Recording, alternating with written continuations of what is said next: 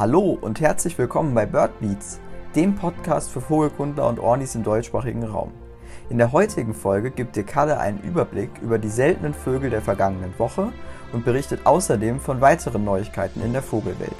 Also viel Spaß und bleibt dran!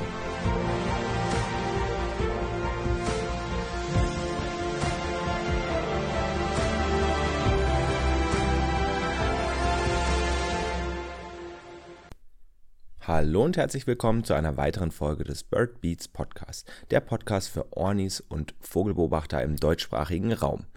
Die vergangene Woche war vogeltechnisch, qualitativ wie auch quantitativ eine der besten Wochen in diesem ganzen Jahr. Deshalb werde ich mich heute einige Male wiederholen müssen, denn einige sibirische Arten, welche eigentlich in Südostasien überwintern, haben sich in der letzten Woche zu uns hin verirrt. Außerdem haben wir auch noch einige Wintergäste, die so langsam eintrudeln, seien es Zwergschwäne, Singschwäne, aber auch Gänse. Wir haben nach wie vor den Finkenzug, den Pieperzug und auch den Taubenzug. Einige Bussarde, Rotmilane sind auch am Ziehen und ähm, außerdem treffen die Kornweinen an ihren Winterschlafplätzen langsam in größeren Zahlen ein. Es lohnt sich also bis zum Schluss dabei zu sein, aber wir fangen wie immer an mit der News, mit der Neuigkeit der Woche. Und zwar habe ich heute eine kleine ähm, wissenschaftliche Studie von zwei französischen Wissenschaftlerinnen, und zwar von Frau Dutour und Frau Danel. Sie haben an französischen Haushühnern herausgefunden, dass diese auf Warnrufe verschiedener Meisenarten reagieren. Diese Interaktion zwischen verschiedenen Arten, gerade bezogen auf den Warnruf, kennt man ja beispielsweise auch vom Eichelherr, der die anderen Waldtiere, sowohl Vögel als auch zum Beispiel Rehe, ähm, warnt, wenn beispielsweise Menschen in den Wald kommen. Und dieser Warnruf des Eichelherrs wird ähm, auch von anderen Arten als Warnruf interpretiert und aufgefasst. Ähm, spannend finde ich aber auch, dass dieses ähm, Interagieren auch zwischen domestizierten Tieren und Wildtieren stattfindet. Insofern eine sehr, sehr interessante Studie. Schauen wir jetzt aber mal auf die Neuigkeiten dieser Woche. Welche Arten sind in Deutschland zugeflogen? Und ich würde sagen, wir starten einfach mal mit den Arten, die wir in der letzten Woche noch nicht besprochen hatten. Da haben wir zum einen das sibirische Schwarzkehlchen in Hamburg. Dort wird ein diesjähriges beobachtet und natürlich wo auch sonst auf Helgoland. Auf Helgoland war diese Woche sowieso die Hölle los. Insofern, ähm, wer dort diese Woche war, kann sich auf jeden Fall sehr glücklich schätzen. Das sibirische Schwarzkehlchen ist die östliche Geschwisterart des europäischen Schwarzkehlchens und war früher als eine Art zusammengefasst.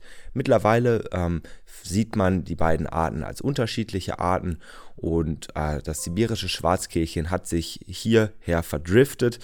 Ähm, eigentlich überwintert es in Südasien. Außerdem haben wir in Sylt, wir bleiben an der Nordseeküste, eine Polarmöwe entdeckt. Diese wurde offshore, also auf, ähm, beim Sea-Watching von der Insel Sylt auf das offene Meer entdeckt. Ähm, die Polarmöwe brütet eigentlich an der Südküste Grönlands, beziehungsweise das sind die nächsten Brutvorkommen, die wir so bei uns haben. Ähm, überwintern tut sie in Nordatlantik und dort vor allem in Island und ist damit ja nicht ganz eine sehr, sehr seltene Art, aber trotzdem eine Besonderheit, dass man die bei uns in Deutschland sieht. Besonders wird es auch bei der nächsten Art, und zwar das, der Goldhähnchen-Laubsänger, der auch in Hamburg offshore, aber auch in der Greifswalder Eue, auf Borkum und auch auf Helgoland beobachtet wurde. Ähm, das Goldhähnchen, der Goldhähnchen-Laubsänger ist ein Langstreckenzieher, der eigentlich in Südchina überwintert und im Herbstzug, da sind wir ja gerade mittendrin, ist das ein typischer, aber sehr seltener, ähm, regelmäßiger Irrgast. Ein noch viel besonderer Fund äh, ist diese Woche auf der Greifswalder Eue entdeckt worden, und zwar der Zweitnachweis für Deutschland des Rubinkehlchens. Dieser wurde nicht nur beobachtet, sondern direkt auch gefangen und beringt. Und insofern ist das ein wirklich großes Highlight für Vogel Deutschland. Das Rubinkehlchen ist ein Brutvogel des östlichen Urals und ist eng mit unseren Nachtigall, Blaukehlchen und Sprosser verwandt. Ähm, das Rubinkehlchen ist ein Langstreckenzieher und überwintert in Südostasien und im Herbstzug verdriftet es immer mal wieder, auch nach Westen hin, allerdings zum zweiten Mal erst in Deutschland nachgewiesen. Wir springen hin und her zwischen den ganzen ostasiatischen bzw. Ähm, ja, sibirischen Arten und irgendwelchen nordeuropäischen Arten. Als nächstes haben wir nämlich eine grönländische Blässgans. Äh, diese Blässgans wurde in der Havelaue in Sachsen-Anhalt unter anderen ähm, Gänsen beobachtet. Die Blässgans wird in ja, derzeit in fünf Unterarten gegliedert und zum einen die europäische Blässgans, die ja bei uns gerade in Norddeutschland ähm, keine wirkliche Seltenheit ist und ähm, ja, eine dieser weiteren Arten von diesen fünf Arten oder Unterarten ist die Grönland-Blässgans. Schauen wir uns jetzt einmal die Schwarzflügel-Brachschwalbenmeldung an. Diese wurde gestern in Hessen, in Gießen gemeldet oder bei Gießen. Brachschwalben an sich gehören zu den Regenpfeiferartigen. Ähm, obwohl sie im Flug ein wenig an eine große Schwalbe, so daher auch der Name, ein bisschen erinnern. Brachschwalben an sich bewohnen wenig bewachsene offene Steppenflächen und nachdem wir bereits im Frühjahr eine Rotflügelbrachschwalbe in Deutschland haben, hatten, haben wir jetzt auch eine Schwarzflügelbrachschwalbe in Deutschland nachgewiesen für 2020. Eigentlich kommt diese Art an Steppenseen, Salzseen vor und ist eigentlich daher ein zentralasiatischer Brutvogel. Nur in Ungarn gibt es ihn auch als Brut- und Sommervogel. Hier ist er ein seltener Irrgast, insofern eine fantastische Beobachtung. Apropos fantastisch, wir springen wieder nach Helgoland. Dort war einiges los. Und zwar wurde dort ein Dunkellaubsänger nicht nur gesehen, sondern direkt auch gefangen und beringt. Außerdem gibt es für diese Woche aus Emden und aus Wisch bei Schles in Schleswig-Holstein eine Dunkellaubsänger, ähm, einen Dunkellaubsänger-Nachweis. Der Dunkellaubsänger ist eine ostasiatische Art und ein sehr seltener, aber auch regelmäßiger Irrgast und es gibt eigentlich fast jährlich Nachweise von Dunkellaubsängern in, an deutschen Küsten. Wesentlich spannender wird es nochmal bei der Iberien-Bartgrasmücke, auch westliche Bartgrasmücke genannt, welche in Helgoland oder auf Helgoland wieder nachgewiesen wurde. Die Bartgrasmücke, iberische Bartgrasmücke, ist eine Grasmückenart aus dem Mittelmeerraum, aus dem spanischen Mittelmeerraum von der iberischen Halbinsel und ist eine Schwesterart zu anderen Bartgrasmücken. Also man hat dort die ähm, ja letztendlich unterteilt in die ligurische, welche vor allem dann an der ligurischen Küste Italien vorkommt, die iberische und die Balkan-Bartgrasmücke. Und die Bartgrasmücke ist im Prachtkleid vor allem oder die Iberien ähm, Bartgrasmücke ist im Prachtkleid vor allem am schmalen weißen Bartstreif und der rostfarbenen Brust plus Kehle zu erkennen. Das sind so die Bestimmungsunterschiede zwischen den anderen ähm, Bartgrasmückenarten. Das ist wirklich tricky, gerade jetzt, wenn sie nicht mehr im Prachtkleid zu sehen sind. Allerdings ist die Iberien-Bartgrasmücke eigentlich ein Sommervogel im Mittelmeerraum und müsste jetzt eigentlich nicht auf Helgoland sein, sondern irgendwo in Afrika sich aufhalten. Insofern eine spektakuläre Sichtung. Außerdem wurde in Nesmersil an der Nordseeküste im Speicherbecken ein Sichler beobachtet. Der Sichler gehört zu den Ibissen, der in Schilf oder auch in Büschen ähm, an der Mittelmeerküste brütet, gerne auch mal unter Graureihern. Ähm, Sichler, daher der Name auch. Äh, der Sichler hat einen äh, sichelförmigen Schnabel und ähm, gerade im Flug, ich kenne die Art aus der Camargue, ähm, kann man die auch gerade auf größere Entfernung ohne Fernglas sehr gut bestimmen. Zum einen an der Schnabelform, das sieht man sehr gut, aber auch an den weit überstehenden Beinen. Springen wir zurück nach Helgoland. Dort wurde ein Waldpieper mehrfach nachgewiesen.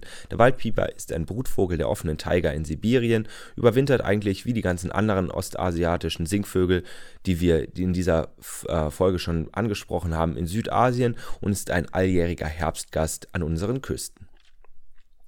Außerdem wurde ein Blauschwanz in Horumasil in Niedersachsen und auch zusätzlich, wer hätte es anders gedacht, auf Helgoland nachgewiesen.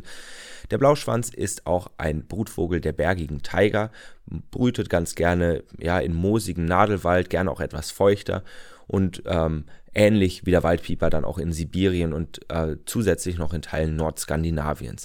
Der Blauschwanz überwintert eigentlich in Südostasien, erscheint aber auf dem Herbstzug regelmäßig auch in Deutschland.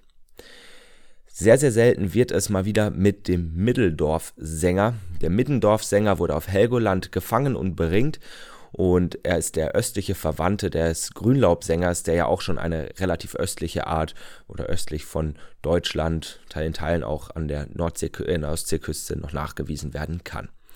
Der Mittendorf-Laubsänger wird mittlerweile als eigene Art betrachtet, nicht mehr als ähm, ja, ähm, Variation des Grünlaubsängers, Und er brütet in der Taiga Ostsibiriens, überwintert in Südostasien und ist ein sehr, sehr seltener Irrgast in Deutschland. Eine Sache habe ich noch, die neu ist für diese Woche, und zwar eine Bart, ein Bartlaubsänger in Wartenberg, also direkt in Berlin drin. Dieser Bartlaubsänger brütet eigentlich auch in der sibirischen Taiga an Lichtungen, an Wasserläufen vor allem und überwintert in Südostasien. Schauen wir uns jetzt noch einmal die seltenen Meldungen an, die wir bereits in anderen Folgen genauer angesprochen hatten oder auch schon seit Wochen stationär sind. Da haben wir zum einen den äh, Rosa Pelikan in Schleswig-Holstein in Ratekau. Wir haben den Gleitser A im, am Federsee, den ich ja auch probiert habe zu twitchen. Allerdings war das der einzige Tag, wo er nicht gesehen wurde. Sprich, mein Glück braucht man äh, nicht sich ausleihen, wenn man seltene Vögel jagt. Außerdem wurden wieder Zwergschaben in Bayern beobachtet. Es gibt wieder einige Nachweise der baltischen Heringsmöwe, vor allem aus Mecklenburg-Vorpommern, aber auch aus dem, vom Chiemsee in Bayern. Außerdem wurden verschiedene Zwergammern auf Helgoland, in Hamburg, aber auch in Saarland ähm, ja, letztendlich beobachtet, in Saarland zusätzlich noch beringt. Zudem gibt es aus der Greifswalder Eue, aus Mannheim, von Helgoland, aber auch von Sylt eine Nachweise oder mehrere Nachweise von Tigerzilpzalps. Auch das hatten wir ja schon in den letzten Wochen zum Teil angesprochen. Außerdem wurden wieder Rosenstare in Emden in Niedersachsen und Seidensänger beobachtet. Beim Rosenstar gehen ja die Meldungen ja letztendlich schon seit längerem zurück. Mal sehen, wie lange wir die noch in Deutschland beobachten können. Diese Folge war ja schon für Deutschland ziemlich umfangreich, deshalb würden, würde ich einfach mal vorschlagen, wir werfen nur einen kurzen Blick in die Schweiz und nach Österreich. In der Schweiz wurden in Spiez Zistensänger beobachtet, außerdem wurden Löffler unter anderem am Klingnauer Stausee beobachtet. Der Klingnauer Stausee ist wirklich ein ähm, großartiges Gebiet für Vogelbeobachter, für Fotografen eher weniger, aber für Vogelbeobachter. Die äh, Entfernungen sind zwar relativ groß, aber man kann dort die ein oder andere Seltenheit plus sehr viele, ähm, ja, letztendlich gewöhnliche Arten in großer Zahl beobachten. Eine weitere Seltenheit wurde unter anderem nämlich auch wieder am Klingnauer Stausee beobachtet, und zwar der gelbbraun Laubsänger, was ja an den deutschen Küsten ich will nicht sagen, nichts Seltenes mehr ist, ähm, aber nicht mehr sehr, sehr, sehr selten, sondern nur noch sehr selten, ähm, ist der gelbbraune Laubsänger in der Schweiz allerdings immer noch nach wie vor sehr selten. Dieser wurde aber nicht nur am Klingnauer Stausee, sondern auch im Kanton Waadt, also in der französischsprachigen Schweiz, plus in Bern beobachtet. Im Tessin wurden noch Pfahlsegler beobachtet und außerdem im Kanton Zürich ein Dreizehenspecht. Werfen wir nun noch einen Blick nach Österreich. Dort wurde nach wie vor die Mantelmöwe immer mal wieder beobachtet, die ja dort schon seit Wochen, wenn nicht gar Monaten anwesend ist. Außerdem wurde ein Feldrohrsänger gefangen und beringt in Niederösterreich am Rudmanser Teich. Auch das wieder eine sehr spannende Art, die wir ja auch schon vor wenigen Wochen auf Helgoland besprochen haben. Außerdem wurde in Franzendorf ein Adlerbussard beobachtet und auch in Österreich wurde ein gelbbraunen Laubsänger nachgewiesen, und zwar in Klosterneuburg. Zuletzt eine Beobachtung habe ich noch, und zwar von einer Ringelgans in Marktrenk im Welsland. Und damit soll das auch von dieser Folge gewesen sein. Ich hoffe, ich konnte euch einen kleinen Überblick darüber geben, beziehungsweise einen relativ umfangreichen Überblick darüber geben, was denn so vor allem in Deutschland diese Woche abging. Vor allem Helgoland war wohl diese Woche der Place to be. Da war so viel los. Ähm, und man hat diese Woche einfach gemerkt, dass sehr viele Arten, die eigentlich in Südostasien überwintern, gerade jetzt auf dem Herbstzug, ja auf dem Weg dorthin ein wenig abgedriftet sind und ja aus ihren ähm, Brutgebieten in der Taiga eine Stadt nach Süden ein bisschen nach Westen abgedriftet sind und so hier zu sehen waren. Das ist eigentlich alljährlich ein wenig so, gerade im Oktober ist das sehr, sehr spannend. Also da lohnt sich der, die Reise nach Helgoland auf jeden Fall mal. Ähm, das soll es aber auch von mir gewesen sein. Ich hoffe, es hat euch gefallen. Ihr konntet mir gerne zuhören. Wir würden uns wie immer über Feedback freuen, gerne einmal auf unserer Instagram-Seite vorbeischauen. Und ansonsten würde ich sagen, sehen wir uns bzw. hören wir uns in ein paar Wochen wieder bei der nächsten Folge. Bis dahin und ciao.